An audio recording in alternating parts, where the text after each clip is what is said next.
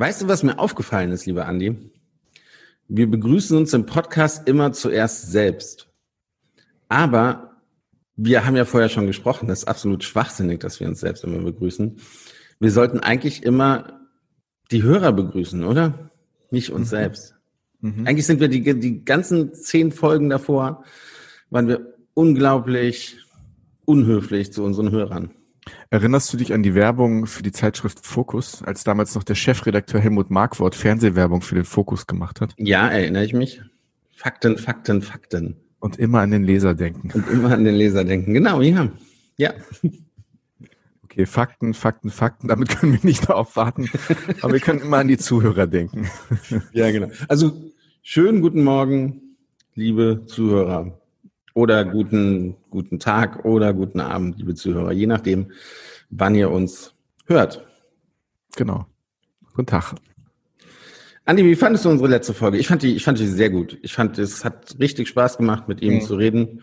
Und ich fand auch mal wirklich sehr gut, dass, dass es gezeigt hat, äh, wie die Situation bei Reiseleitern sind. Auch, auch im Ausland halt. Ne? Und dass wir wirklich dann nächstes Jahr, wenn es zum Teil wieder losgeht, oder halt äh, 2022 sicherlich ein großes Problem haben werden, die Qualität, die vorher da war, zu halten bei, bei Reisen auf Reisen, weil halt Reiseleiter einfach schon mal einen anderen Job angenommen haben, Restaurants geschlossen haben. Und da muss man halt schauen, wie man das wieder auffangen kann. Ja, da sprichst du ein sehr wichtiges Thema an. Ich denke, wenn, wenn es zu so einem Shutdown, also zu einem Branchen-Shutdown kommt, ist es super schwierig, Qualität zu halten. Wenn die Menschen, die all diese Erfahrungen haben, die Branche verlassen, sich andere Jobs suchen, einfach weil sie es müssen, weil sie, weil sie gar keine andere Wahl haben, als, als, als sich äh, neue Jobs in anderen Branchen zu suchen und gegebenenfalls auch nicht in die Touristik zurückkehren, ähm, dann kommen natürlich neue Leute nach, die vielleicht nicht so erfahren sind, die vielleicht aus anderen Branchen kommen und da kann natürlich die Qualität der Reisen, also ob das Reiseleiterqualität ist oder, oder was auch immer, ähm, kann da sehr drunter leiden. Ich glaube, das werden wir schon sehen, dass in vielen Zielgebieten, ob das in, in, in, in fern oder nah ist, dass die Qualität des Reiseproduktes in Anführungsstrichen drunter leiden wird. Ja. Das ist sehr schade. Ja, ja, auf jeden Fall. Aber ich fand es nicht nur eine sehr schöne Folge, sondern sie war auch super erfolgreich. Also wir hatten wirklich in den ersten zwei Tagen selten so viele Abfragen von oder ein Stream von, von unserem Podcast. Das war wirklich sehr, sehr schön. Und äh, gefühlt haben wir auch ganz viele äh, Bemerkungen, Anmerkungen, Fragen von Hörern und, und so etwas bekommen, oder? Ja, haben wir, haben wir. Aber ich habe ich hab, ich hab zwei, zwei, ähm, zwei Hörerbriefe bekommen, die sich noch ein bisschen ähm, auf die Folgen davor beziehen. Wir haben auch okay. super Feedback zu Hamburg bekommen, ähm, zu unserer Hamburg-Folge. also du nicht, aber Hamburg hat ein super Feedback bekommen. Genau, ich muss den Zuhörern sagen, Sven ähm, war ja eine Woche nachdem ähm, die Hamburg-Folge online gegangen ist, äh, war ja hier in Hamburg. Ich durfte einreisen. Es war, es war genau. schwierig, aber ich durfte nochmal einreisen. Er durfte einreisen und ich habe ihn in seinem Hotel bevor er eingecheckt hat, habe ich mein kleines Hamburg-Präsent hinterlegt. Eine Hamburg, eine I Love Hamburg-Tasse, die er mir jetzt gerade ins Gesicht hält. Dass er gerade seinen Morgenkaffee trinkt. Also wir müssen Sven noch ein bisschen indoktrinieren, was Hamburg, ähm, diese wunderschöne Stadt angeht. Ja? Also ich, ich muss auch sagen, also ganz kurz noch das dazu und äh, ich glaube, dann haben wir haben wir genug über Hamburg gesprochen oder äh, auch meine Meinung über Hamburg äh, kundgetan. Es war wirklich traumhaftes Wetter und ja, ich war drei Tage, glaube ich, in, in Hamburg. Du warst hin und weg. Ich, ich, das war schon sehr, sehr nett. Also das war schon sehr, sehr schön. Muss, muss man schon mal sagen. Ich werde nie wieder Hamburg mit dem Wort nett erwähnen, oder? Ja. Und Andi Jans schüttelt gerade wieder den Kopf. So, dann können wir jetzt über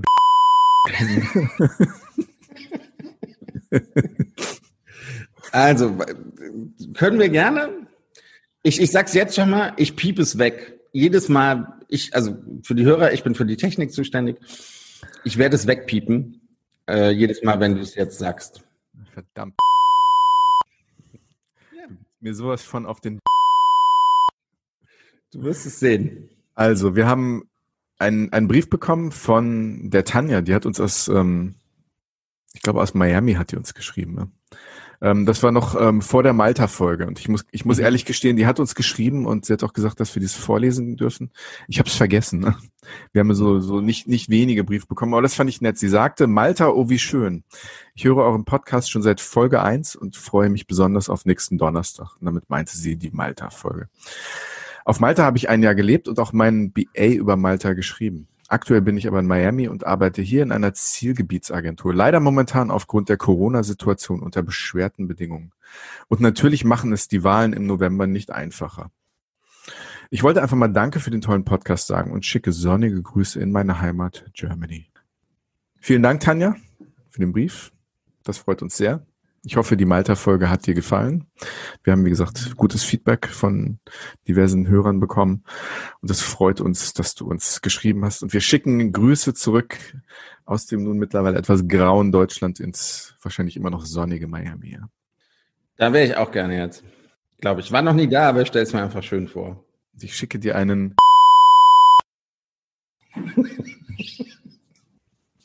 Alles weggepiepst. Wir haben noch einen Hörerbrief bekommen. Und wir haben das ja schon besprochen, ähm, als die Mikrofone aus waren, ähm, aber da kommen wir gleich dazu, was die Manuela, die uns geschrieben hat, aus dem schönen Mainz, wo du ja auch mal gelebt hast, Sven, ne? Äh, Grundstudium habe ich da studiert. Ja, schöne Stadt. Auch eine Überraschung für unsere Hörer. Warum? Dass du studiert hast. Also die Manuela sagt, ihr Lieben, so schön euren Podcast entdeckt zu haben. Freue mich immer, wenn eine neue Folge online ist. Eure Gesprächspartner sind alle mega spannend. Aber, und jetzt kommt Sven, halte ich fest. Aber das Highlight seid tatsächlich ihr zwei. Macht doch mal eine Solo-Folge. Bestimmt habt ihr auch genügend kurzweilige Stories zu erzählen. Liebe Grüße aus Mainz, wo man keinen Bibbles-Käse isst, sondern Spundekäse oder Handkäse mit Musik. Manuela ich bin hin und weg. Ich, ich weiß ja nicht, ob es die Manuela wirklich gibt oder ob du das selbst geschrieben hast. Du, äh, er zeigt es mir gerade. Es scheint sie zu geben. Hm. Schön, freut uns sehr. Also ja. vielen lieben Dank. Wirst und, du den Käse von Manuela auch wegpiepen? Nein, nein, nein, nein, nein, nein, nein. Manuela hat das, hat das nicht verdient. Nur, nur du, weil du es jede Folge wieder bringst. Ach ja, na gut. Also, wenn ihr Fragen, Kommentare, Anmerkungen habt, ihr könnt uns auf den üblichen Kanälen schreiben, auf Instagram hin und weg Podcast oder auch über unsere Facebook-Seite hin und weg Podcast. Wir freuen uns sehr von euch zu hören zu allen Folgen, die mittlerweile online sind und heute ist Folge 11 am Start. Schon, oder? Ist es schon, schon.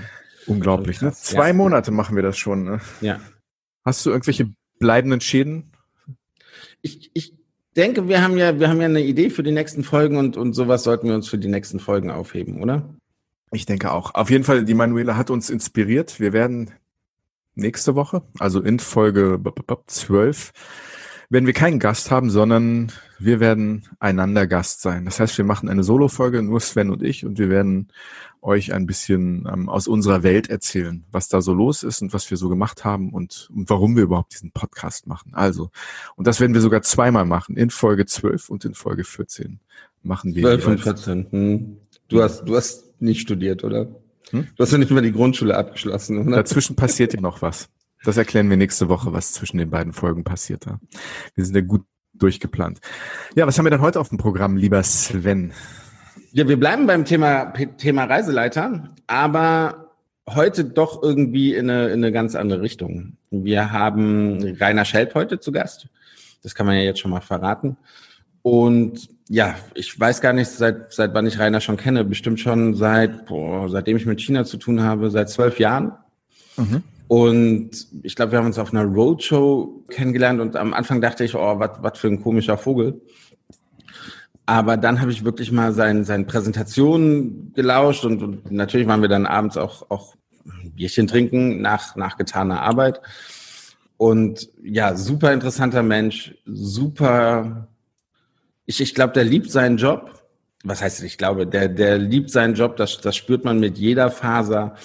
Der ist ein toller Entertainer. Er ist, ist der Jürgen Klopp, der Reiseleiter. Er redet, er redet und man möchte ihm einfach weiter zuhören. Wie lange hast du gebraucht, um auf diesen Begriff zu kommen? Der Jürgen Klopp, der Reiseleiter. das ist echt Mühe gegeben. Äh, nein, das lag tatsächlich daran, weil ich Jürgen Klopp gestern mal wieder im Fernsehen gesehen habe, äh, wie er sich mit einem TV-Moderator äh, streitet. Mhm. Und da, da fiel mir das ein. Sehr gut.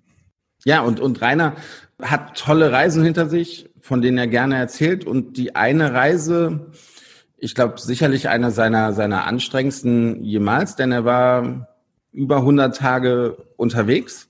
106. 106 Tage unterwegs, hat er zusammen mit deinem alten Arbeitgeber gemacht, mit, mit China Tours. Ja, bevor wir dann das Gespräch mit Rainer beginnen, vielleicht, Andi, für dich kurz die Frage oder für unsere Zuhörer die, die Frage, äh, was, was war das für ein großes Projekt, was, was ihr mit Rainer bei, bei China Tours damals durchgeführt habt? Ja, das war ein Projekt, beziehungsweise ein Reiseprodukt, welches aus unseren Rallye-Reisen gewachsen ist. China Tours hat ja schon, auch schon lange vor meiner Zeit, ähm, die Oldtimer-Rallyes von Deutschland nach China über Land organisiert, über 50, 60 Tage. Ja, aus diesen Oldtimer-Rallyes ist diese Busreise gewachsen in Kooperation mit Zeitreisen, also dem Reiseveranstalter aus dem Hause Die Zeit, also der, der großen deutschen Wochenzeitung. Ne? Busreise, mein Gott, wie lange ist man da unterwegs zwischen, zwischen Hamburg und, und Shanghai? Also die Busreise hat ähm, 56 Tage gedauert, von Hamburg bis Shanghai, mhm. One Way. Okay. Aber ich hoffe, es gab immer wieder, also man saß nicht nur im Bus und hat aus dem Fenster geschaut. Ich hoffe, es gab auch irgendwie immer mal Möglichkeiten, die, die Highlights auf der Reise sich, sich anzuschauen. Ja, natürlich. Das war also jetzt nicht, nicht ein reines Gehetze, sondern auf dieser Reise wurden ähm, natürlich viele touristische Stops äh, eingelegt. Der Bus war auch entsprechend äh, komfortabel konfiguriert. Das war, wie man gesagt, es war ein Luxusbus äh, mit einem sehr, sehr guten Busunternehmen aus, aus Kiel ähm, gemacht. Ähm, der Bus wurde entsprechend konfiguriert. Das heißt, jede zweite Sitzreihe wurde rausgenommen, entsprechende ähm, sozusagen so Business-Class-Module eingebaut, damit man entsprechend Platz hat auf dieser langen Reise. Und es sind halt nur 26 äh, Gäste in diesem Bus mitgefahren, der normalerweise 50 Leute fassen könnte.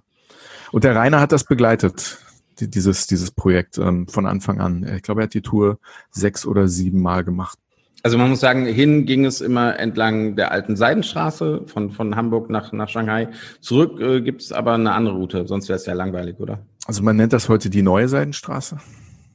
Aber abgesehen davon ging es durch acht Länder über circa, das war mal eine lange Debatte, wie viele Kilometer das genau sind, aber über, ich glaube, über 11.000 Kilometer, acht Länder. Es ging, wie gesagt, ab Hamburg durch Polen, Weißrussland, Russland, ähm, Kasachstan, Usbekistan, Kirgistan und dann durch den westlichen Teil Chinas und dann nochmal knapp 3000 Kilometer einmal quer durch China bis nach Shanghai. Und diese Reise hat, wie gesagt, 56 Tage gedauert.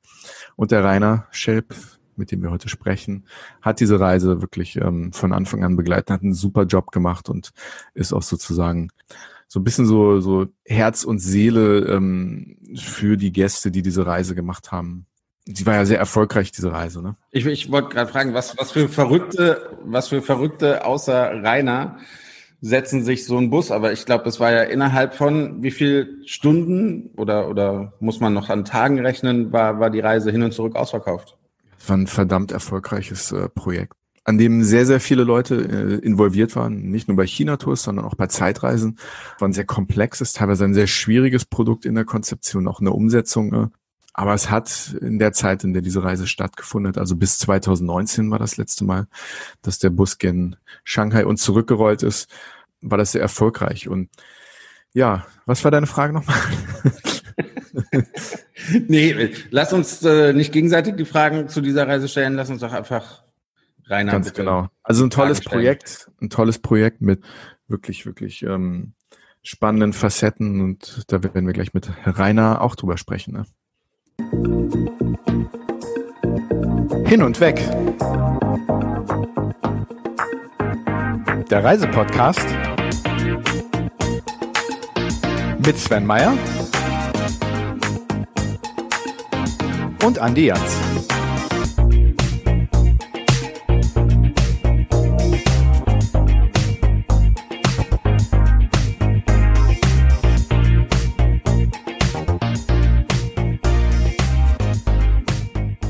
Er gilt unter Reiseleitern und auch Reiseveranstaltern als Legende und Kultperson und als sehr zuverlässiger Kooperationspartner. Er hält den inoffiziellen Rekord für die längste Reisebegleitung der längsten durchgehenden Busreise der Welt. Er ist die Überlandstrecke von Europa nach China wahrscheinlich öfters gereist als jeder deutsche Reiseleiter und vielleicht als jeder Deutsche. Er gilt als einer der Reiseexperten für den asiatischen Raum, besonders Zentral- und Ostasien. Und seine Reisegeschichten könnten eine ganze Regalwand voller Bücher füllen. Seine Gäste lieben ihn und seine strenge, aber fürsorgliche Art, sie im wahrsten Sinne des Wortes auf der Reise zu führen. Er ist gebürtiger Sauerländer, liebt das Motorradfahren und ist studierter China-Wissenschaftler. Wohnhaft ist er in Göttingen, aber im wahrsten Sinne auf den Reisewegen der Welt zwischen Hamburg und Shanghai zu Hause. Und wir begrüßen den wahrhaft einzigartigen Rainer Schelp. Rainer, herzlich willkommen bei Hin und Weg. Hallo, lieber Rainer. Einen wunderschönen guten Morgen, Andi und Sven. Ich äh, bin ja jetzt selber etwas rechts überholt worden von äh, der Vorstellung, die ihr da gerade über mich mal so ganz freizügig rausgehauen habt. Ich halte mich mal etwas zurück, aber also Sauerland stimmt. so viel Lob bist du normalerweise nicht gewohnt kommen. Hör auf. Äh, nein, nein, ich denke schon, ein gewisses Maß an Bescheidenheit sollte eigentlich dauerhaft installiert sein. Wie, wie geht's dir denn? Ich meine, ähm, was hast du denn so seit Februar getan? Viel war es wahrscheinlich nicht, oder? Na, das kann man so nicht sehen. Seit Februar, das passt relativ genau, da ich äh, im Januar tatsächlich die letzte Beschäftigung in diesem Jahr hatte ganz konkret auf der CMT-Messe, wo ich seit mittlerweile 25 Jahren am Stand eines äh, großen Gruppenreiseveranstalters stehe und äh, Länder berate, zum Beispiel äh, Reisen verkaufe. Also eine Aufgabe, die in gewisser Hinsicht natürlich mir auch so ein wenig auf den Leib geschneidert ist, wenn ich auch zugeben muss, dass man sie in jedem Land natürlich äh, gleichermaßen auskennt. Ne, seitdem Langeweile hatte ich nicht. Äh, das Problem ist nur, dass man alles, was man aktuell macht, eigentlich für Ruhm und Ehre macht. Streng genommen hätte ich jetzt vor ein paar Tagen die Mongolei verlassen und wäre jetzt tief in Sibirien, wünsche mich auch eigentlich dahin. Ich brauche euch nicht zu sagen, warum ich da aktuell nicht bin wäre wahrscheinlich irgendwo in Krasnojarsk unterwegs und will ein weiteres Mal versuchen herauszufinden, wer der Einwohner dort eigentlich Helene Fischer kennt. Denn bisher waren alle meine Versuche vor Ort, in ihrem Geburtsort herauszufinden, wie äh, bekannt sie da tatsächlich ist. Hast du mal eine CD mitgebracht, Andi? Eine CD? Eine CD von Helene Fischer für das Dorf Krachmann-Jork. Äh, Krasnojarsk würde ich nicht als Dorf bezeichnen, aber äh, okay, im Vergleich zu chinesischen Städten gebe ich dir absolut recht. Nein, was habe ich sonst getrieben? Also aktuell bin ich auch dabei, man versucht sich ja zu vervollkommnen. Äh, ich bin dabei, mich in Sprache noch ein wenig weiterzubilden. Ich gebe euch mal ein Beispiel vielleicht. Das russische Sobotilnik das ist so ein Wort, äh, was ich nicht uninteressant finde. Es geht darum, jemanden zu finden, mit dem man zusammen eine Flasche Wodka leeren kann. Das hört sich jetzt ein wenig skurril an, ist es aber nicht. Ich denke an meine erste Reiseerfahrung in der UdSSR damals in Moskau 1982, als man sich tatsächlich früh morgens schon vor den äh, nicht gerade gut gefüllten Supermärkten traf. Äh, immer wenn man zu dritt war, ging jemand rein, kaufte eine Flasche Wodka. Die wurde kurzerhand mit einem Filzschreiber gedrittelt. Jeder setzte einmal an und dann war sie leer. Das war eine Art typisches Frühstück damals. Heute ist das auch vorbei. Aber dieses Wort Subotilnik ist immer noch bekannt und vielleicht gehe ich ein wenig weiter ins Georgische. Das Wort äh, Shemomediamo, das sieht dann so aus in etwa, dass ihr eine Idee bekommt. Mhm. Das heißt übersetzt, äh, weiter essen, obwohl man satt ist, weil das Essen so lecker ist.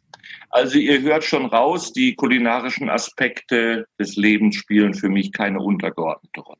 Also du hast in den letzten Monaten gut gegessen, gut getrunken und dich mit den äh, verschiedenen sprachlichen ähm, äh, Manifestationen Zentralasiens und und äh, Osteuropas damit beschäftigt. Aber vielleicht mal ganz kurz, äh, du hast eben ein, eine Reise durch Sibirien, Mongolei erwähnt. Das äh, wäre ja sicher die ähm, Rückreise der längsten, gerade eben erwähnten Busreise gewesen von, von Shanghai nach Hamburg zurück. Äh, vielleicht holen wir aber noch ein bisschen weiter aus. Ich, ich habe hier ein Zitat von dir, lieber Rainer. Ähm, wenn ich das mal kurz vorlesen darf, das äh, habe ich auf einer Webseite gefunden. Da sagst du, die rustikale Erotik des äh, Sauerlandes manifestiert sich eher in den Ritualen der Schützenfeste als der, in der Erkundung der Welt. Gehen wir mal davon aus, dass du das wirklich so gesagt hast. Wie, wie kommt man denn dazu, Reiseleiter zu werden? Ja, ich habe das so gesagt, das stimmt. Äh, ich achte sehr darauf, was ich autorisiere, was nach draußen geht. Mhm. Da ich eigentlich kein großer Fan äh, vom Netz bin, wenn es darum geht, seine Einträge zu zählen. Ich äh, bin da eher etwas zurückhaltend, aber das stimmt durchaus. Ich komme aus einem 3000 Einwohnerdorf, daher ich kenne meine Feinde, ich weiß ganz genau, wohin ich auch nie wieder zurück möchte. Tatsächlich wurde mir jetzt das Reisen eigentlich auch überhaupt nicht in die Wiege gelegt, in keiner Weise. Ich komme aus ganz durchschnittlichen Verhältnissen. Und äh, die Reisen bei uns, das war die klassische dreiwöchige Reise in den Sommerferien an die Ostsee. Konkret war das Scharbeutz. Und äh, ich kann nicht mehr zählen, wie oft ich bis zu meinem 16. Lebensjahr in Scharbeutz war. Ich behaupte aber, dass ich im Umkreis von 30 Kilometern wahrscheinlich jeden Minigolfplatz kenne. Und äh, es war dann ich weiß, 16 oder 17, als ich äh, der Meinung war, es gibt noch mehr als Minigolf in Scharbeutz. Und äh, bin ganz kurzerhand einfach losgetrennt. Meine Eltern waren leidlich schockiert. Äh, sie waren auch sehr bedingt einverstanden, muss aber gestehen, meine gewisse Dickköpfigkeit, das bringt wohl der Sauerländer mit, führte dazu, dass ich das kurzerhand mal ignorierte und äh, ich bin in die Bretagne getrennt. Und das war tatsächlich äh, die allererste Auslandsreise, an die ich mich erinnere, weil das spielte sonst auch in der Familie keine Rolle. Wie alt warst du denn da? Ehrlich gesagt, ich glaube, ich war 17, 16 oder 17. Ich bin nicht mehr ganz sicher. Eins von beiden. Das heißt, da hast du dich einfach alleine auf den Weg gemacht. Ja? Nicht ganz alleine, äh, mit meiner damaligen Freundin. Wir mhm. waren zu zweit. Okay. Seid ihr auch zusammen zurückgekommen? Aber ja, selbstverständlich. Nein, nein, wir haben noch über einige Jahre unsere Lebenswege verfolgt. Es ging sogar noch weiter. Ich äh, bin sogar dann Anfang der 80er mit ihr eine Zeit lang durch China gereist. Also ihr hört raus, äh, die Reise in die Bretagne hat uns damals zumindest nicht entzweit.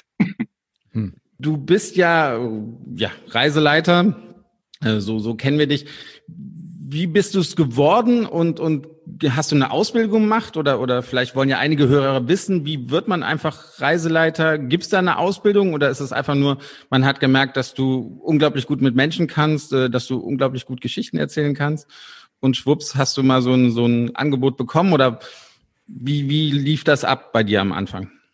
Ich denke, es gibt nicht den Weg zum Reiseleiter, zur Reiseleiterin. Es gibt keine Form, klassische Ausbildung oder wie auch immer.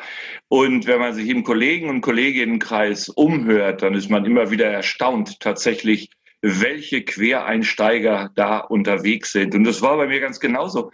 Ähm, nachdem ich hier in Göttingen zuerst den ersten Abschluss gemacht hatte, bin ich über den Deutschen Akademischen Austauschdienst damals als Student in die Volksrepublik gekommen. Das ist gewesen im Jahr 1985. Das war alles noch sehr anders. Mhm. Ja, es war recht kompliziert, es war recht aufwendig. Das ging nur auf alleroffiziellsten Wege, inklusive dann äh, einem Empfang in der Botschaft, äh, damals noch in Bonn, wo man mich dermaßen abgefüllt hat. Äh, und der Kulturattaché, was ich viel zu spät merkte, äh, hat aber nicht mitgetrunken. Also immer, wenn mir Mautei angeboten wurde, bin ich übervoller Höflichkeit natürlich zustimmend an das Zeugs drangegangen.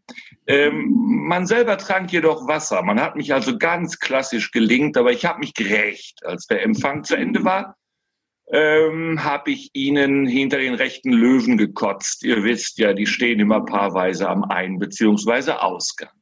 Mautai muss man vielleicht dazu sagen, ist äh, der chinesische Reisschnaps, der hochprozentige. Der ist wirklich der, der teuerste, der angesehenste Schnaps in, in ganz China. Also wirklich nicht, nicht günstig. Na, der teuerste ist nicht, ich unterbreche. Wuliang Ye ist teurer. Okay. Schmeckt aber nicht besser. Sehr schön. Also du bist, du bist auch mit, äh, mit äh, Flüssigem auch da für deine erste Reise nach, nach China vorbereitet worden. Ne? Ja, das war ein äh, recht interessanter Einstieg. Na, jedenfalls, ich habe dann dort zuerst in Nordchina studiert. Es war damals völlig unmöglich, sich einen Studienort auszusuchen. Mhm. Konnte zwei Orte angeben zur Wahl, wo man ganz gerne studieren würde. Und vor, im Vorfeld war klar, dass man dort garantiert nicht hinkommen würde. Man bekam also dann quasi so eine Art Einberufung zugeschickt und mich hat es dann nach äh, Tianjin getrieben Das ist sowas wie, na, ich sag mal, die Hafenstadt von Peking. Es wurde damals die allererste Autobahn in China wurde gebaut als Zubringer vom Hafen in die Hauptstadt nach Peking. Das 1985 auch in dem Jahr, als ich nach Tianjin zog. Das sind rund 130 Kilometer. Tianjin heute und damals, es ist sehr, sehr schwer vorstellbar. Es war äh, natürlich eine große Millionenstadt hier wahrscheinlich den meisten völlig unbekannt. Historisch spielt es durchaus eine Rolle, aber ich denke, fast niemand wird es ursprünglich kennen. Es gab noch nicht mal Straßenbeleuchtung. Es gab schlichtweg gar nichts. Es waren so die allerersten privaten Unternehmungen in Form von ganz kleinen Restaurants, Garküchen, die vielleicht eine funzlige 20 Watt Birne hatten. Und das war so ziemlich das Einzige. Ich weiß nicht, wie viele Gullideckel fehlten, so dass man, äh, wenn man am Abend mit dem Fahrrad unterwegs war, man ziemlich aufpassen musste, weil die äh, Wahrscheinlichkeit abzusteigen und zwar ungewollt, relativ groß war. Was, was macht man mit den Gullideckeln in Tianjin im Jahre 1985? Das ist eine relativ gute Frage. Ich denke, 1958 hätte man sie wahrscheinlich eingeschmolzen und den Versuch gestartet, daraus Ko Kochtöpfe zu machen. Ich weiß nur, dass es in einer Stadt tatsächlich sogar mal äh, einen Erpressungsversuch gegeben hat. Das war aber nicht in Tianjin. Da hat man eine große Anzahl von Gullideckel geklaut und hat dann die Stadtverwaltung erpresst und äh, verlangte gegen die Rückgabe der äh, Gullideckel eine gewisse Summe. Ich weiß bis heute nicht, ob diese skurrile Form der Erpressung funktioniert hat. Na jedenfalls, als ich dann aus äh, Tianjin weiterzog, bin ich in Guangzhou, also in Kanton gewesen. Ähm, ich äh, habe dort an der Sun Yat-sen-Universität, die eine der für, fünf führenden Unis der Volksrepublik äh, war und ist, wohl als erster Ausländer überhaupt Ethnologie studiert. Und das war natürlich eine hochspannende Angelegenheit in jedweder Art und Weise, weil auch die Lebensbedingungen mit heute tatsächlich nichts zu tun hatten. Naja, und äh, irgendwann wurde klar, ich äh, werde nach Deutschland zurückgehen und dann muss man ja sehen, wie geht's weiter. Und äh, wir sind im Jahr 1987. Ihr mögt euch erinnern, ihr seid ja mit China auch ein wenig verhaftet.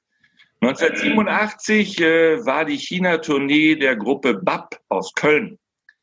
Und davon hörte ich, was sich jetzt auch sehr einfach anhört, aber so einfach war das alles nicht. Ihr müsst euch überlegen, die Kommunikationswege waren ja völlig andere. Ja kein Telefon oder Vergleichbares. Es gab natürlich kein Internet. Ein Brief, eine Postkarte aus Deutschland nach China dauerte sieben Tage. Äh, der Postservice war damals schon perfekt. Die Post äh, wird zweimal am Tag ausgetragen, einmal morgens um zehn und nachmittags um 17 Uhr kam der Postbote ein weiteres Mal. Aber es nützt nichts, einmal schreiben und auf Antwort warten, wenn die Gegenseite sehr schnell ist, mindestens 14 Tage. Eine andere Form der Kommunikation war nicht möglich. Ich hatte jedenfalls bei einem Besuch in Hongkong, das ist ja um die Ecke, dort war ich sehr häufig, herausgefunden, dass BAP eine Tournee geplant hat, 1987. Dementsprechend habe ich kurzerhand eine, man wird es wohl Initiativbewerbung nennen, an BAP geschrieben, weil ich habe mich als Dolmetscher für ihre Tournee beworben. Sie kamen nämlich auch unter anderem nach Guangzhou.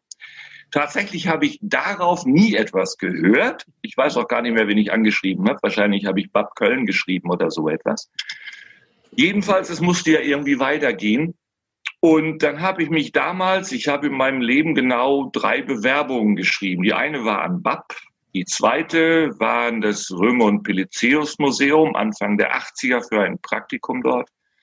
Und die dritte Bewerbung, äh, die war tatsächlich an es waren, glaube ich, damals drei oder vier deutsche Reiseveranstalter, wo ich mich beworben habe. Und damals war ich sowas wie ein rosa Nilpferd.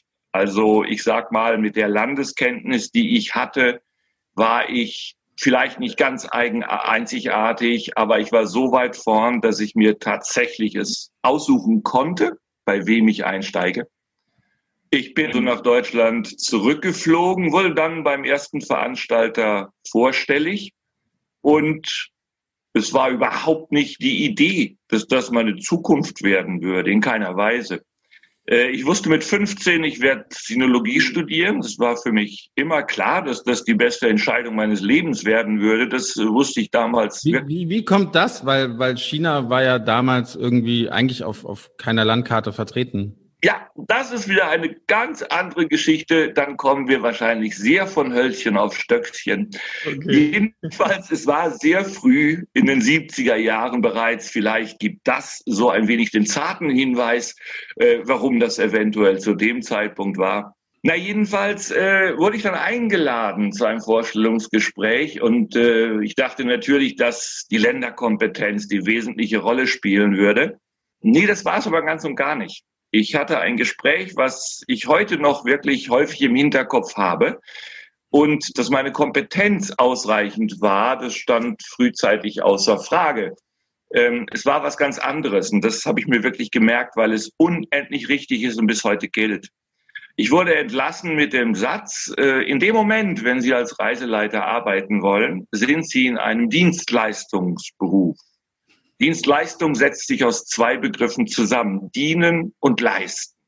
Bitte machen Sie sich heute Abend darüber Gedanken und morgen sagen Sie mir Bescheid, ob Sie unter den Konditionen immer noch vorhaben, das zu tun. Und äh, mir war noch gar nicht ganz klar, wie richtig das war, aber meine Gedanken wurden da in die richtige Richtung gelenkt. Und da bin ich, äh, ich möchte ihn ruhig erwähnen, äh, Horst Kitzky. Mhm von Icarus Tours heute noch sehr dankbar für. Okay. Was sind denn die Voraussetzungen, die, die man mitbringen muss, um Reiseleiter zu werden? Sven hat eben gesagt, es ist wichtig, dass man Geschichten erzählen kann, dass man Länderkenntnisse hat. Aber ich glaube, wir wissen alle, dass da mehr dahinter steckt, an organisatorischen Fähigkeiten, an, an einem guten Nervenkostüm. Was, was würdest du denn sagen, wenn, wenn dich jemand Junges fragt, was muss ich mitbringen? Ähm, zusätzlich zu diesem Dienst- und Leistungsgedanken und natürlich allen anderen Kenntnissen, die, die man für die Destinationen, die man bereits mitbringen muss. Was sind so die Voraussetzungen? Wie würdest du das beschreiben? Äh, das werde ich natürlich nicht ganz so selten gefragt, nicht zuletzt von jungen Menschen, die Interesse haben, das auch zu machen. Äh, Klammer auf, arbeiten, wo andere Urlaub machen.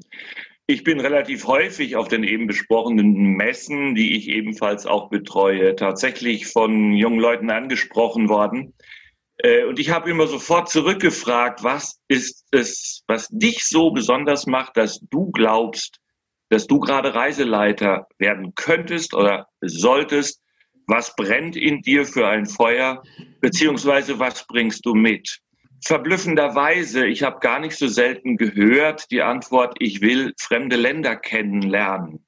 Und ich erinnere mich an eine Situation, wo ich das ein weiteres Mal hörte und ich habe äh, diesen äh, jungen Mann kurzerhand an die Hand genommen. Wir haben uns auf die Kreuzung auf der Messe gestellt. Ich habe ihn einmal im Kreis gedreht und ich habe gesagt, schau dich auf dieser Messe, in dieser Messehalle mal um. All diese Menschen haben das Interesse, fremde Länder kennenzulernen. Ich möchte aber wissen, warum gerade du der Meinung bist, dass du es ihnen beibringen kannst. Äh, was ich nur meine, man muss natürlich einiges an Länderkenntnis mitbringen und das ist schon durchaus nennenswert der Fall. Aber es geht äh, um äh, sehr viel Soft Skills natürlich auch. Man muss selber eine große Flexibilität haben, man muss Spaß an Menschen haben, Spaß an Kommunikation und natürlich auch Reiseleitung ist Teamwork. Du arbeitest zusammen mit örtlichen Agenturen, du arbeitest zusammen mit Busfahrern, mit Hoteliers, wie du es ja selber auch bist, Andi.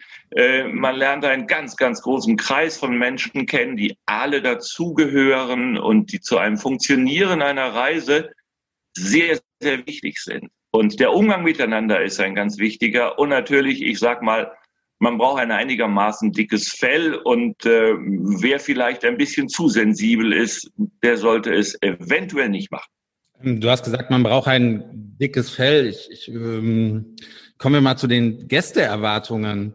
Haben die sich im Laufe der Zeit so ein bisschen verändert? Also du machst das ja jetzt schon einige Jahre, Jahre Jahrzehnte. Sind die, also war, hat sich das, das Verhältnis zum Reisen bei den Gästen geändert? Also in welchem Umfang sind Gäste bereit, sich auf andere Kulturen heute, heute einzulassen? Änderte, also hat sich das im Laufe der Jahre geändert? Nein, eigentlich nicht. Das finde ich nicht. Man muss immer im Hinterkopf haben, so ein bisschen. Äh, die Menschheit lebt quasi mit einem Genom, was 35.000 Jahre alt ist. Jemand hat mal gesagt, der Neandertaler am Lenkrad eines Autos. Und äh, ganz falsch ist das ja nicht. Das heißt, Gruppenverhalten zum Beispiel hat sich überhaupt nicht verändert. Mhm. Das ist letztendlich immer konstant geblieben. Es gibt natürlich Anforderungen, die sich geändert haben im Vergleich zu früher. Ich sag mal, man ist, das hängt natürlich ein wenig mit der Klientel zusammen, mit der ich zu tun habe. Man ist durchaus anspruchsvoll. Das finde ich auch gut gerade was den Diskurs anbelangt, die Gäste selber bringen in aller Regel sehr, sehr viel mit. Ich lerne von meinen Gästen und davon profitiere ich natürlich auch. Mhm. Es paar Dinge, die sich verschoben haben. Stichwort Nachhaltigkeit. Auch wenn dieser Begriff zum ersten Mal im Jahr 1713 äh, bereits äh, im Rahmen der Forstwirtschaft äh, bei uns Erwähnung gefunden hat, erscheint er heute natürlich unter ganz anderen Maßgaben und Nachhaltigkeit ist etwas, äh, was auch eingefordert wird. Auch das finde ich ganz positiv.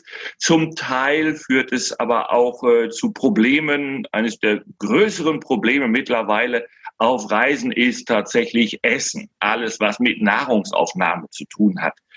Äh, das ist so etwas, das finde ich manchmal nicht mehr sehr komisch, was da passiert, aber da muss man halt durch.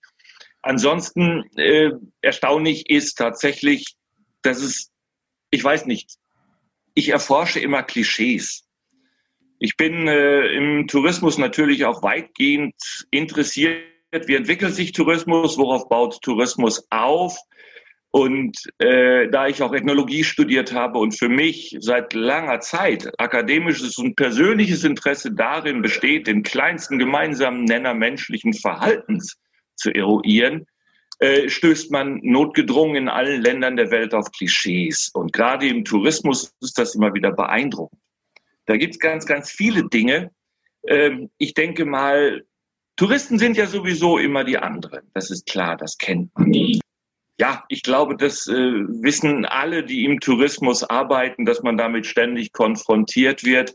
Ich nenne das äh, zum Beispiel das Kykladenphänomen. Ich könnte euch das auch im Einzelnen nochmal äh, auseinander dividieren, wenn ihr daran Interesse habt. Das, das solltest du vielleicht und den Hörern erklären. Und uns. Ich, äh, ich komme jetzt ein bisschen in die Zeit zurück. Wir sind jetzt gerade in den, in den 80er Jahren, also alle mit ihrem Bulli damals als Studenten meistens in der Regel nach Griechenland gefahren sind. Komischerweise äh, ich nie. Wahrscheinlich, mhm. weil ich immer auf dem Motorrad gesessen habe und von denen hat keins bis Griechenland durchgehalten damals. Jedenfalls die Bulli-Tour nach Griechenland war ein absoluter Klassiker. Und was äh, für Deutsche etwas sehr, sehr Typisches ist, äh, sie mögen es ganz bestimmt nicht mit anderen Deutschen zusammen gesehen oder in einen Topf geworfen zu werden. Das sich verabsentieren von der Gruppe ist ein ganz typisches Phänomen. Und die Kykladen ist eine Inselgruppe, wo es nun äh, reichlich Inseln gibt, die auch nicht immer ganz so leicht zu erreichen sind. Und trotzdem waren sie natürlich mehr oder weniger alle da. Und wenn man von seinen Erlebnissen erzählte, dann war es immer die kleine griechische Taverne, äh, die man völlig zufällig gefunden hat. Und äh, dann wurde man sofort mit der ersten Mahlzeit adaptiert, nein, adoptiert heißt es in dem Zusammenhang, weil man natürlich kein Griechisch konnte, wurde man in die Küche mitgenommen. Man hat auf irgendwelche Töpfe gezeigt und dann gab es genau den Eintopf, den garantiert kein anderer Gast natürlich bekommen hat. Und dementsprechend ging man am nächsten Tag auch dort wieder hin. Man wurde auch wiedererkannt. Und oh Graus an dem Tisch, wo man gestern noch saß, saß ein anderer und der war erschreckenderweise auch noch ein Deutscher. Was macht man also? Man setzte sich möglichst weit entfernt an einen anderen Tisch versuchte dann tunlichst nicht in Deutsch äh, bei der Mama vom Vortag zu bestellen. Das endete in irgendeinem gruseligen Englisch, was an Öhr-Erkenschwick erinnerte. Nur man unternahm einfach alles, um nicht als Deutscher identifiziert zu werden. Äh, das hätte kein Schwede getan, das hätte kein Engländer getan. Deutsche fallen da tatsächlich etwas aus dem Rahmen. Und äh, was ich allgemein nur meine, Deutsche sind nicht unbedingt so die klassischen Gruppenreisenden und meine schon mal gar nicht. Die meisten meiner Gäste, muss ich tatsächlich sagen, ist ein sehr gebildetes Publikum, ein extrem weit gereistes Publikum. Die waren so ziemlich überall. Die waren mit dem Bulli T1 damals in Kabul und in Kathmandu von mir aus auf dem Hippie Trail unterwegs später mit dem Klapprad um die Sahara, irgendwann dann mit dem Wohnmobil Neuseeland, natürlich Nord- und Südinsel. und haben den Sambesi wahrscheinlich 17 Mal überquert. Alles Reiseerfahrungen, von denen ich nur profitiere, aber in der Regel sind sie nicht gruppenerfahren. Mhm. Äh, die meisten von denen machen zum allerersten Mal eine Gruppenreise und 95 Prozent sind hinterher, nachdem sie das mal erlebt haben, äh, wirklich gnadenlos begeistert davon. Aber die Klischees sind überall verhaftet. Weiße Socken in Sandalen, auch so ein Thema. Daran erkennt man Deutsche. Was für ein unfassbarer Blödsinn äh, ist mir in meinem ganzen Leben noch nie gelungen, daran Deutsch zu erkennen. Ich habe auch da mal versucht, tatsächlich dieses Narrativ so ein wenig zu ergründen. Worauf baut das auf? Warum ist das ein solch ästhetisches No-Go? Und viel dramatischer finde ich, äh, wenn sowas dann geäußert wird von Leuten, die ihrerseits äh, curryfarbene Korthosen oder zerschlitzte Jeans tragen, dann grinse ich irgendwie nur noch in mich rein. Weil was ist die Alternative? Eine andere Sockenfrage, oder aber, was ich viel schlimmer finde, mit schweißnassen Füßen in widerlichen Sandalen Fußbetten rumzuschlurfen und sie auszuziehen und hinterher stinkt der ganze Raum nach der Umkleidekabine irgendeiner Turnhalle. I, wie widerlich ist das denn? Dann doch lieber die weiße Socke. Und das nächste, der Sextourismus, natürlich. Sextourist in Südostasien oder wo auch immer, das ist natürlich der dickbäuchige Kegelbruder aus dem Pott. Ganz und gar nicht. Man würde sich wahrscheinlich wundern, wie viele kalifornische Surfertypen in Bangkok unterwegs sind und das Ganze in Begleitung. Also von daher, Klischees gilt es zu überdenken. Und das macht man zusammen mit den Gästen und das macht auch sehr viel Spaß. Ähm, im Rahmen des, des, des Full Disclosure, wir haben ja relativ eng zusammengearbeitet auf dieser schon erwähnten sehr langen Busreise von Deutschland nach China und zurück. Und da hast du auch, glaube ich, ähm, wirklich den Rekord gebrochen als Reiseleiter, der die längste Strecke, die längste durchgehende Reise der Welt begleitet hat. Ich glaube, 106 Tage waren das hin und zurück, ne? Oder 103? Ja, es waren 106, das passt schon. Aber zur Ergänzung auf jeden Fall, äh, wir waren zwei Busse unterwegs. Das heißt, der Kollege Wolfgang Pohl den möchte ich hier auf jeden Fall ganz hochhalten.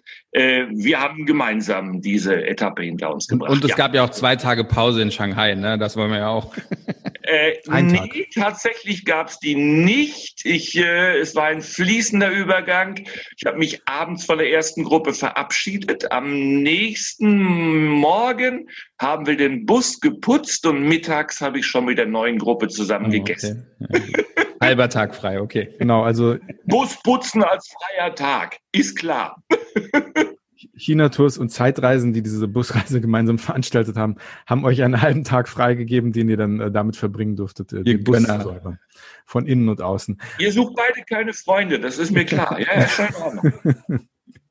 Ganz kurz. Eigentlich war das die Einleitung dazu. Äh, also deine Ausführungen sind sehr interessant, aber was, was mich nochmal diesen, diesen Bogen schlagen lassen will, ist die Frage, warum wollen Leute Reiseleiter werden? Und meine Frage an dich, wie sieht denn der Alltag aus eines Reiseleiters? Ich habe auf der Reise mit dir und ich war eine Woche mit dir vor zwei Jahren in China unterwegs auf dieser Busreise, die eine sehr lange Busreise ist, eine sehr anspruchsvolle Reise, bei der die Reiseleiter, also du und der Wolfgang, wo ihr wirklich fantastische Arbeit gemacht habt.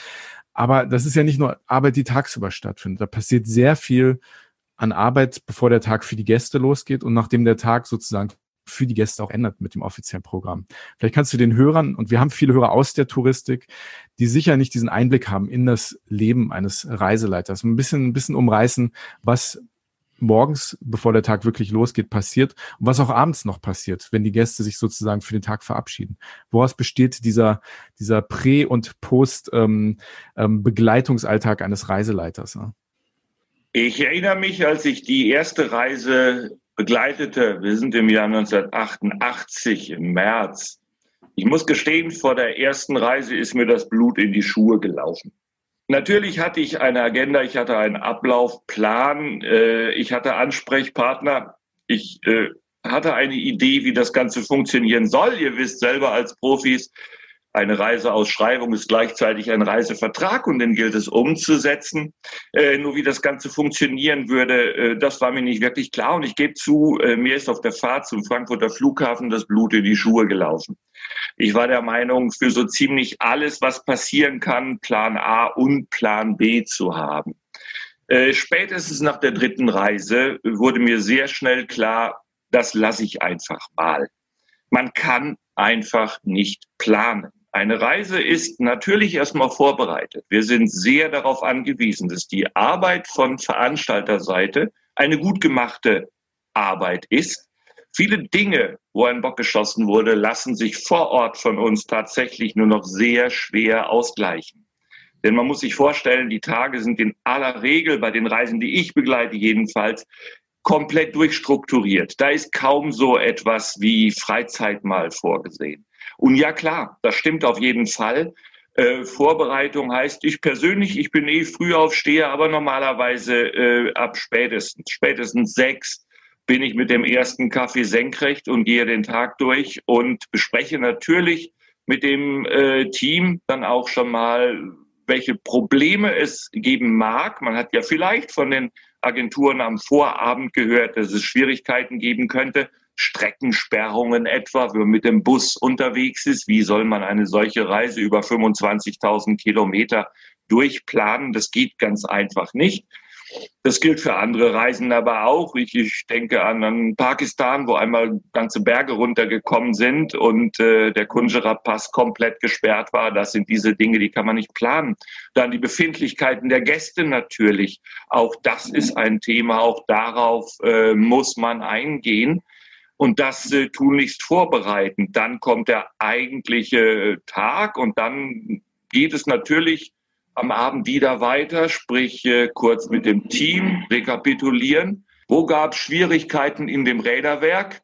Wie gilt der nächste Tag jetzt anzugehen? Und da nimmt man all die Informationen, die man natürlich im Vorfeld bekommen hat. Ähm, du hast gerade eben gesagt, Befindlichkeiten der, der Gäste. Du hast jetzt unglaubliche Erfahrung. Was, was regt dich denn noch auf? Wie, wie kann denn ein Gast auf Reisen dich noch zu, zur Weißglut bringen? Und, und wie gehst du natürlich damit um? Also natürlich sind die meisten Reisenden total lieb und nett und, und total freundlich, aber wie gehst du mit diesen 0,01 Prozent deiner, deiner Gäste um? Äh, ich muss wirklich sagen, ich mag meine Gäste unglaublich gerne. Viele meiner Gäste sind äh, heute gute Bekannte oder sogar Freunde von mir. Und das ist kein Zufall, denn das kann man sich ja tatsächlich aussuchen. Ähm, na klar, es gibt natürlich Situationen, äh, wo man dann nicht mehr so ganz genau weiß, was man noch machen kann. Äh, es gibt Unterscheidungen zwischen Verstehen und Verständnis. Als Dienstleister geht es für mich darum, erstmal Dinge zu verstehen und Probleme zu verstehen. Und es geht für mich überhaupt nicht darum, Dinge zu bewerten, sondern es geht darum, Probleme zu lösen. Und das versucht man natürlich in allererster Linie. Aber in Einzelfällen ist das natürlich relativ schwer möglich. Und auch wenn man versucht, 100 Prozent der Gäste auf seine Seite zu bekommen, gibt es Fälle, wo das nicht möglich ist. Ganz klar, Ausraster. Ich will nicht sagen, dass es das in 32 Jahren nicht gegeben hätte. Ich musste mich einmal mit einem Gast prügeln. Um, um was ging es da, wenn man fragen darf? Tatsächlich war es äh, eine relativ skurrile Situation. Äh, jemand wollte mit einer erhobenen Flasche einen anderen Mitreisenden erschlagen und mit dem Ruf und sowas will in Stalingrad gewesen sein, dich bringe ich um, rannte er auf ihn zu. Und das war spätestens der Moment, äh, wo ich ihm klar machen musste, dass die Monopolgewalt auf Seiten der Reiseleitung liegt keine angenehme Situation, speziell weil sich hinterher herausstellte, der Mann war ein pensionierter Richter. oh. Das also nochmal von ihm gehört. Ja, äh, nein. Also tatsächlich war er aufgrund seines Verhaltens in der Gruppe sogar so isoliert, äh, dass die Sache sich damit komplett erledigt hatte, denn dass das ein Verhalten war, was kaum irgendwo Rückhalt finden würde, war relativ klar. Und ich muss dazu sagen, äh, dass äh, das Ehepaar als solches äh, insofern auch ein bisschen verhaltensauffällig war. Seine Frau zum Beispiel ähm, unterstützte ihren Ruf nach Einschalten der Klimaanlage dadurch, dass sie sich äh, komplett obenrum auszog und oben ohne im Bus saß, was dazu führte, dass unser Bus in Peking von der Polizei angehalten wurde und sich daraufhin eine relativ interessante Diskussion entsponnen hat. Ja. Diskussion zwischen dir und der Polizei oder zwischen den Gästen? Ich habe mich zurückgehalten. Äh, Wir, wir, fuhren über eine Kreuzung und dort war ein Polizist, der den Verkehr regelte und deshalb sah er überhaupt die Dame nur. Der Bus wurde sofort angehalten und er schoss in den Bus und hatte Schaum vor Mund und wog zwei Tonnen, was für einen durchschnittlich äh, chinesischen Polizisten überdurchschnittlich ist. Erstmal, weil ich natürlich vorne saß, war ich die Ansprechperson und ich habe ihn gleich weitergeleitet und ich habe ihn gebeten, doch die betreffende Dame, nachdem er mich fragte, ob das wo immer wir auch hierher kämen, üblich sei, bei uns so im Bus zu sitzen, konnte ich ihm versichern, das sei nicht der Fall und er möge doch bitte mal nach hinten gehen und Kraft seines Amtes und mit Hilfe seiner Uniform der Dame klar machen, dass das in China noch weniger die alltägliche Form des Umgangs ist. Und das ist ihm auch gelungen. Ich weiß nicht, ob ich die Dame sonst einigermaßen hätte zur Ruhe bringen können. Hm. Das sind natürlich, das sind natürlich ganz lustige Geschichten, die man nach all dieser Zeit sicher gerne erzählt und die, die sich natürlich auch in ihrer ähm, in ihrer äh, Schwere wahrscheinlich auch relativieren. Aber äh, was sind denn so Geschichten, die, die dir in den Knochen stecken nach all der Zeit, die, die vielleicht auch nicht lustig sind? Also was, man nimmt ja viel mit, man erlebt viel. Ne? Es kann mal sein, dass, dass vielleicht ein Gast unterwegs wirklich krank wird oder also wie, wie geht man damit um als, als Reiseleiter? Wie wird man das los am Ende der Reise, wenn wirklich Dinge passieren, die einem, die einem auch nahe gehen? Und das, das passiert ja, wenn man, du bist als Reiseleiter über 30 Jahre unterwegs. Ne? Was, was, was ist da äh, so dein Mechanismus, um mit diesen Dingen umzugehen? Äh, erst einmal im Vorfeld ganz klar, äh, was das Problembewusstsein anbelangt. Probleme treten für mich dann auf, wenn die körperliche Unversehrtheit nicht mehr gewährleistet ist. Du hast es angesprochen, Krankheit und Tod. Alles andere sehe ich als Unannehmlichkeiten. Sprich, da glaube ich, bin ich schon ziemlich gelassen. Aber Krankheit beziehungsweise Todesfall, in meinem Fall äh, ist es zweimal geschehen auf der Reise, das sind Situationen, die natürlich äh, sehr aus dem Rahmen fallen. In dem Moment geht es darum, zu agieren. In dem Moment geht es darum, zu funktionieren. Da äh, ist auch alles, was im Bereich der äh, Empathie vielleicht eine Rolle spielt, erst einmal hinten dran. Das sind Situationen, die sind nicht ganz einfach, aber ich finde, sie sind zu handeln. In dem Moment, wenn einem klar ist, dass man alles getan hat und nichts tun konnte. Und dann ist äh, diese Situation, also für mich jedenfalls, tatsächlich im Nachhinein gut zu machen. Es gibt eine ganz andere Situation, die ich vielleicht ansprechen möchte. Das ist eine Sache, wo ich wirklich mal überlegt habe, ob ich noch weitermachen soll.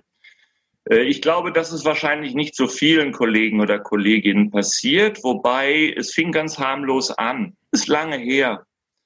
Äh, jemand kam zu mir und sagte, es wäre etwas aus seinem Zimmer gestohlen worden. Das sind Situationen, die kennt fast jeder Reiseleiter, fast jede Reiseleiterin. Ich will auch gar nicht abtun, dass solche Dinge mal passieren können. Nach meiner Erfahrung ist es jedoch die absolute Ausnahme. Überhaupt ist äh, im Bereich Asien, Zentral-, Ost-, Südostasien der Kontakt mit Kriminalität ein extrem geringer. Ich bin in meinem ganzen Leben genau ein einziges Mal bestohlen worden und das war 300 Meter hier von meiner Wohnung weg äh, aus meiner Jeansjacke, während ich Billard spielte. Ansonsten ist mir nie irgendetwas widerfahren. Aber wir kommen zurück. Äh, die Situation, dass das Hotelzimmer was gestohlen wird, ist denkbar, selbstverständlich, aber sie ist extrem selten. Und da ich das weiß, habe ich nochmal Rücksprache gehalten, wie sicher der Gast war, dass äh, so etwas äh, wirklich dann nur von einem Zimmermädchen etwa hat mitgenommen werden können. Und äh, gut, auf wiederholtes Nachfragen wurde die Situation immer als sehr eindeutig geschildert und natürlich muss reagiert werden. Ich bin zur Hotelleitung gegangen und äh, habe das Problem angesprochen. Die Hotelleitung fiel natürlich aus allen Wolken, konnte sich das auch kaum vorstellen. Und äh, dann wurde dieses Zimmermädchen hinzugerufen. Sie war gerade mal Anfang 20, war völlig aufgelöst aufgrund dieses Vorwurfs. Sie fing nur noch an zu weinen und ich habe dann den Gast ein weiteres Mal gefragt, wie sicher er denn sei, dass es tatsächlich der Fall wäre. Und äh, es wurde also massiv nochmal unterstützt. Es gäbe keine andere Möglichkeit. Und natürlich, äh, da wird man fordernd. Und dementsprechend bin ich dann dementsprechend auch sehr deutlich aufgetreten. Gut, es wurde der Spind des Mädchens untersucht und alles Mögliche. Äh, vor meinen Augen wurde die Dame, die wirklich nur noch schrie und nur noch weinte, wurde vom Hoteldirektor in einer Art und Weise und ganz demonstrativ natürlich zusammengefaltet. Äh, sie wurde vor Ort sofort entlassen. Ihr letztes Monatsgehalt wurde natürlich gestrichen und sie ist mit Schimpf und Schande aus dem Hotel gejagt worden. Wir sind weitergefahren und äh, es war noch am selben Tag, am Abend, dass der Gast zu mir kam und sagte, das tut mir aber leid, ganz zufällig habe ich jetzt dieses kleine Täschchen tatsächlich in meinem Tagesrucksack doch noch gefunden, an einer Stelle, wo ich es nie hingetan habe. Das tut mir leid. Ich war in dem Moment äh, schon mehr als geschockt, muss ich gestehen, habe ganz schnell im Hotel angerufen äh, da war aber gar nichts mehr zu reißen und ich bin dieser Geschichte dann ein wenig auch noch nachgehangen. Äh, das Ende vom Lied, diese junge Dame hat Suizid gemacht. Sie hat sich aufgrund dieser Sache tatsächlich umgebracht. Und das ist so eine Situation gewesen, an die ich heute immer noch denke und wo ich dann gestehen muss, äh, wenn heute so etwas passiert und es passiert gar nicht selten, dass jemand sagt, da ist etwas in meinem Zimmer verschwunden, dann habe ich immer ein bisschen Schwierigkeiten damit umzugehen, aber klar muss man dem nachgehen. Aber das war in gewisser Hinsicht eine der schlimmsten Situationen, an die ich mich äh, in den 32 Jahren erinnern kann, ja. Hast du das dem Gast gesagt, was passiert ist? Dass äh, die Dame Selbstmord gemacht hat, habe ich selber erst nach der Reise erfahren. Und nach der Reise habe ich den Gast darüber nicht informiert, nein. Ja, solche Geschichten sind natürlich, ähm, sind natürlich sehr unschön und es passiert ja viel auf Reisen, Dinge, die man, die man nicht nur als Gast nicht unter Kontrolle hat, aber auch als Reiseleiter teilweise nicht, nicht wirklich einfach kontrollieren kann. Ähm, vor allem auf längeren Reisen, wenn du mit diesen Menschen, deinen Gästen so viel Zeit zusammen verbringst, ähm, ähm, wenn du dann wieder nach Hause kommst, was, was machst du denn, wenn du nach Hause kommst, um, um abzuschalten, um auch diesem Alltag, der doch aus viel Organisation, Administration, Gästelisten abends, Zimmerschlüssel verteilen, all diese Dinge. Wie, wie kommt man da runter nach einer Reise? Ob die zwei, drei oder sechs Wochen lang ist? Was, was machst du, wenn du wieder zu Hause bist? Ja, man hat auf Touren tatsächlich äh, sehr, sehr häufig einen 16-Stunden-Tag. Das ist überhaupt nichts Außergewöhnliches. Das ist eher die Normalität. Äh, da trinkt man abends vielleicht noch mal ein Bier, auch mit Gästen häufig zusammen, aber auch natürlich im Rahmen der Crew oder mit Freunden, die man vor Ort hat. Äh, ansonsten hat man sowieso, ich sag mal, jedes persönliches Interesse, jede Intimsphäre für den Dauer einer Reise abgegeben. Ob das zwei oder drei Wochen sind, das ist jetzt kein Unterschied. Bei einer wirklich langen Reise, ich sag, nehm mal die Busreise irgendwo ab zwei Monate aufwärts, ergibt sich eine ganz andere skurrile Situation. Es wird einfach Alltag. Man zählt überhaupt nicht mehr die Tage. Man will noch nicht mal mehr, dass es vorbeigeht. Es ist überhaupt kein Problem mehr. Es wird immer leichter mit jedem Tag, weil es einfach völlig in die Normalität übergeht. Nach zwei, drei Wochen Touren habe ich es fast immer schwieriger gefunden. Wobei mir alle Reisen eigentlich oder 99 Prozent der Reisen haben mir selber unheimlich viel Spaß gemacht. Und daher, man kommt zwar etwas platt nach Hause, keine Frage. Ich will nicht sagen, dass ich da ein Ritual habe, ähm, aber das äh, Prinzip ist bei mir dann doch meist laute Musik, schräge Saxophon eines Charlie Parker oder John Coltrane. Und was dann kommt, ist jenseits eines Sixpacks Bier. Also das ist die klassische Art, wie ich dann eigentlich runterkomme. Und wenn es geht, so schnell wie möglich aufs Motorrad. Das hilft sowieso. Aufgrund deiner Reisen kennst du wahrscheinlich jede Bushaltestelle, jeden Briefkasten zwischen, zwischen Deutschland und, und Asien, der, der ähm, äh, Ostküste von Asien. Wo machst du denn Privaturlaub? Machst du das überhaupt oder, oder wie, sie, wie planst du das? Wie sieht das aus, wenn du mit deiner Freundin, Frau unterwegs bist? Ähm, bist du dann auch der Reiseleiter? Musst du sich um nichts kümmern oder bist du dann eher so Füße hochlegen und äh, sollen die anderen doch machen? Ich mache das schon beruflich. Da gibt's eine ganze Bandbreite tatsächlich. Ich habe auch jetzt nicht das ganz klassische Ziel. Es ist nur so, dass ich äh, es ein wenig von der Zeitspanne abhängig mache, wohin ich fahre. Ich käme nicht auf die Idee, etwa für fünf Tage eine Fernreise zu machen. Äh, wenn man sowas geschäftlich machen muss, dann geht das noch klar, aber ansonsten habe ich an sowas wirklich keinen Spaß. Ich habe über tausend Flüge hinter mir und da hat man nicht unbedingt Lust, noch für ein paar Tage auf irgendeine Langstrecke zu gehen es gibt im Nahbereich viele Ziele, die ich durch gern mag, durchaus sehr gern mag. Ich äh, finde zum Beispiel, dass äh, Nordspanien äh, eine wunderschöne Region ist. Ich äh, mag Frankreich unglaublich gern. Erst gerade bin ich äh, zwei Wochen durch Polen gereist mit dem Auto und war äh, wirklich sehr, sehr begeistert, muss ich sagen. Das Wichtigste für mich ist, auf Reisen hat man einen sehr klar definierten Zeitablauf. Da ist so gut wie nichts zufällig. Das heißt, für mich ist das Wichtigste Armbanduhr in die Ecke. Das Wichtigste ist Essen, wenn man Hunger hat. Schlafen, wenn man Lust hat. Sprich, äh, alles, was in Richtung Stundenplan geht, das lässt man völlig außen vor. Ich mag es sehr, sehr gern, mich treiben zu lassen. Und äh, wenn ich auch natürlich im Vorfeld eine gewisse Planung habe, so lasse ich mich doch tendenziell lieber treiben. Ich bin auch niemand, der Reiseführer auswendig lernt oder so etwas. Für mich gibt es kaum was Schlimmeres als das, was da im Internet unterwegs ist, in den Social Media, auf der Influencer-Ebene und so etwas. Das ist eine Beschäftigung mit dem Tourismus, die ich äh, ehrlich gesagt im höchsten Grade ablehne.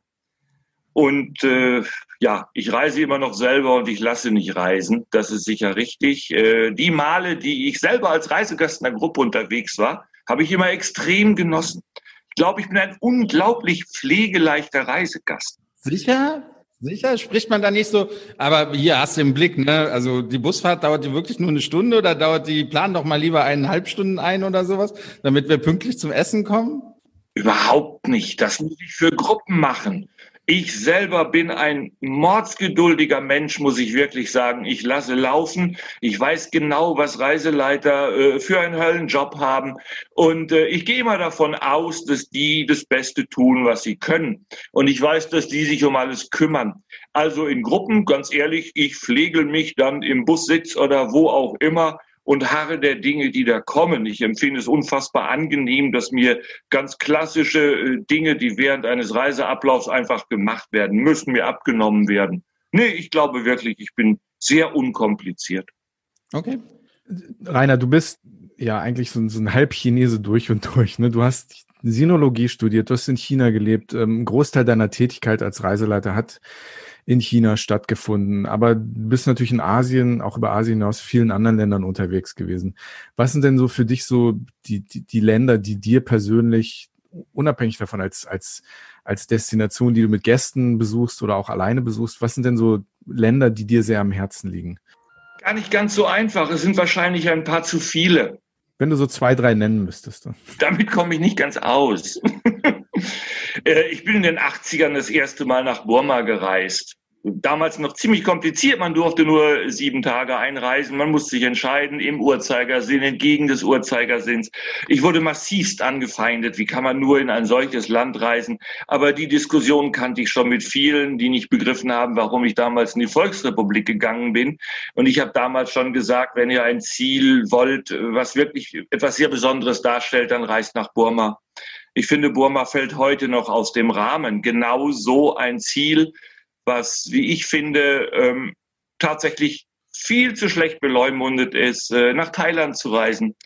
Prinzipiell ist es so, dass ich sehr selten in eine Ecke oder in eine Stadt zweimal reise. Ich bin kein Wiederholungstäter. Ich habe große Probleme damit nachzuvollziehen, warum äh, man irgendwo ein Ferienhaus zum Beispiel kauft oder äh, eine Wohnung, in die man sich regelmäßig zurückzieht an immer gleichen Ort. Ich glaube, dafür ist meine Neugierde einfach viel zu groß. Es gibt wirklich nicht viele Orte, wo ich privat ein zweites oder drittes Mal war. In Thailand habe ich viele Jahre und sehr gerne gearbeitet und dort gibt es Ecken, die ich auch privat heute sehr gerne immer wieder ansteuere weil dieses Land in jeder Hinsicht unglaublich viel zu bieten hat. Zentralasien mag ich unfassbar gern. Usbekistan ist so eine Region, Kirgistan bin ein sehr großer Freund der Mongolei, wenn ich auch ansonsten Großstädte liebe. Äh, die Mongolei ist eine Region, wo ich der Meinung bin, dass es heute noch ein regelrechtes Paralleluniversum. Und wer eine besondere Lebensform und eine besondere Landschaftsform erleben möchte, der möge mal in die Mongolei oder auch nach Kirgistan reisen. Sicherlich Länder, die im Windschatten liegen und auch äh, Länder, die ich nicht jedem anempfehlen würde. Also Vegetarier sollten vielleicht keine Reise durch das äh, nomadische Land Mongolei unternehmen. Ich glaube, die würden kulinarisch sehr tief fallen. Aber ansonsten sind das so die Ecken, wo ich mich in Asien sehr gerne rumtreibe. Ich könnte noch ein paar andere nennen, aber das sind die, die mir vielleicht zuallererst einfallen. Neben natürlich äh, China, wo ich dann aber tatsächlich eher heimatliche Gefühle hege. Nein, also super interessant mit dir zu, zu sprechen. Wir, wir könnten noch stundenlang äh, von, von deinen Geschichten äh, zehren und, und zuhören. Und du weißt, wenn wir uns privat treffen, tun wir dies auch immer meistens. Aber die Stunde, die wir immer so einplanen für, für unseren Reisepodcast, ja, verfliegt wie eine 30-tägige Busreise mit dir als, als Reiseleiter. Und deswegen möchten wir zu unserer Speed-Fragerunde kommen. Das ist so, dass wir sind zehn Fragen und wir bieten dir immer zwei Alternativen. Und ja, du musst dich spontan, mehr oder weniger, dann für eine entscheiden. Also wenn mir keine Alternative gefällt, was passiert dann? Abzüge in der B-Note oder was schwebt euch vor? Du musst dich entscheiden. Du musst dich entscheiden. Okay. Ich, ich fange mal an. Ähm, Max Schmeling oder Bruce Lee? Bruce Lee. Sehr gut. Frage Nummer zwei, und das ist, weil ich dich kenne und auch mit dir schon ein bisschen gereist bin. Frage Nummer zwei, Käseplatte oder Balut? Oh, oh, oh, oh, das ist Lungensteckschuss oder Kopfdurchschuss. Okay. Äh, vielleicht sollten wir erklären, was Balut ist. Weißt du, was Balut oh, ist, Rainer? Ja, ich war gelegentlich auf den Philippinen. Ja, ja, nein, nein, angebrütete Hühnereier. Lass mich in Ruhe. Ähm, in dem Moment sogar Käseplatte, obwohl das schlechte Milch ist. Wunderbar, Ziel erreicht. Äh, Fußball oder Ping-Pong? Äh, hier wäre ich spätestens bei weder noch, aber Ping-Pong. Hamburg nach Shanghai, Alaska nach Feuerland. Beides auf dem Motorrad wohlgemerkt. Wofür entscheidest du dich? Ja? Hamburg, Shanghai. Auf dem Motorrad. Schon wieder. Das ist meine Idee schon lange, bevor ich die Busfahrt angetreten habe. Okay, okay. Außerdem möchte ja ich durch die USA auf dieser Reise. Dort war ich noch nie, dort will ich nie hin und dort werde ich auch mit dem Motorrad nie hinfahren. Okay, Frage 5. Äh, alleine frühstücken oder zusammen mit den Gästen? Mit den Gästen. Hm. Frage 6. Die Zeit oder die junge Welt? fiese Frage. Ganz ich weiß. Ich hätte jetzt normalerweise gesagt, die Bravo. Ähm, nehmen wir ruhig die Zeit. Ja, ich glaube, das passt. Apothekerumschau, das wäre vielleicht noch eine Alternative. Medi und Zini. Einsame Insel oder Mallorca? Sprachlos. Rainer Schelp sprachlos. Selten, selten. Malle. Ja? Also muss, muss ja nicht der Partyurlaub, also, ne, also kann ja auch. Ich hab doch nichts gegen Partyurlaub. Ich weiß nicht, in welche Ecke ich hier gerade gedrängt werde. okay, Rede von Ecke. Nächste Frage. an mit Gang Alkohol, oder Fenster? Das weiß ich noch. Andi, ich habe dich jetzt nicht verstanden. Ja, das ist immer so. Der Sven, der redet mir dazwischen. Ne? Ja, ja. Ja, der darf das, der ist schon groß. Ja, manche sagen so, manche sagen so. Die meisten sagen so. Ja. Nächste Frage. Gang oder Fenster? Gang. Präsentieren oder Gast sein? Präsentieren. Ja, ja. Liegt dir im. Die letzte Frage. Das ist die Frage, die wir jedem Gast stellen. Hin oder weg? Also Heimaturlaub oder Fernreise? Ich glaube, ich kenne die Antwort. Äh, ja, Fernreise, klar. Ja. Rainer, du hast es überlebt, aber nichts anderes haben wir auch erwartet von dir. Ja, wer mit uns eine Stunde schnacken kann, äh, ne? also du sowieso, ne? Hamburg, ja. Shanghai und zurück. Das hältst du lange aus, mit uns eine Stunde zu schnacken. Hat mich sehr gefreut, Rainer, dich, dich zu sehen, zumindest auf diesem Weg. Ich hoffe, wir sehen uns bald mal persönlich wieder. Ich hoffe, dass das Reisen in einer oder der anderen Form auch bald wieder möglich sein wird, vor allem für dich. Ich denke, es juckt dir wahrscheinlich unter den Sohlen und äh, ja, es war schön, dass du mitgemacht hast bei Hin und Weg. Dem Reisepodcast mit Sven Meyer und Andi Jans. Jawohl, Spaß genau. Gemacht, Jungs. Wir sehen uns eh und wir hören uns. Ich hoffe, ich hoffe. Einen schönen Tag. Ja. Vielen Dank. Okay, und wenn ihr Anmerkungen habt oder Kritik ähm, oder Fragen habt, wie man Reiseleiter wird, ähm, gerne per Direct Message auf Instagram unter Andi. Hin und weg Podcast. Das ist hin unterstrich unter, hin unterstrich und unterstrich weg unterstrich Podcast. Ganz einfach. Dort könnt ihr uns eine Direct Message oder wie ich immer sage, DM schicken. Wir haben auch eine Facebook-Seite. Auch dort könnt ihr uns kontaktieren. Dort könnt ihr schöne Bilder sehen, ähm, die wir im Rahmen dieses Podcasts online stellen. Entweder von unseren Gästen oder auch von uns selbst. Wie gesagt, wenn ihr Vorschläge, Anmerkungen oder Fragen habt, kontaktiert uns gerne. Hassmail an Sven, Liebesbriefe an mich oder umgekehrt, wie ihr möchtet. Und wir würden uns sehr freuen, wenn ihr das nächste Mal wieder dabei seid. Bei Hin und Weg der Reisepodcast mit Sven Meyer und Andi Jans. Und ganz kurz von mir, solltet ihr irgendwelche Anfragen bekommen, die, die mich betreffen, äh, ihr habt meine E-Mail-Adresse, einfach weiterleiten. Äh, ich schaue mir das einfach mal an, es sich lohnt, sich drum zu kümmern. Äh, bei Facebook etc. bin ich selbstverständlich nicht zu finden. Das ist mir ein bisschen zu beliebig, da seid ihr besser zu Hause, Jungs. Aber wir dürfen, wir dürfen Fotos von dir von Reisen veröffentlichen auf Facebook, oder? Ja. Ich mal welche Fotos in eurem Besitz sind, wo ich äh, Protagonist bin. Ich wir haben Kontakte. Wir haben Kontakte. Ganz zaghaft ja, auch wenn andere dafür bezahlen würden. Aber in diesem Fall, ich sag mal ja. Wunderbar. Vielen Dank, Rainer. Super. Vielen lieben Dank, Rainer. Ciao, ja? Jungs.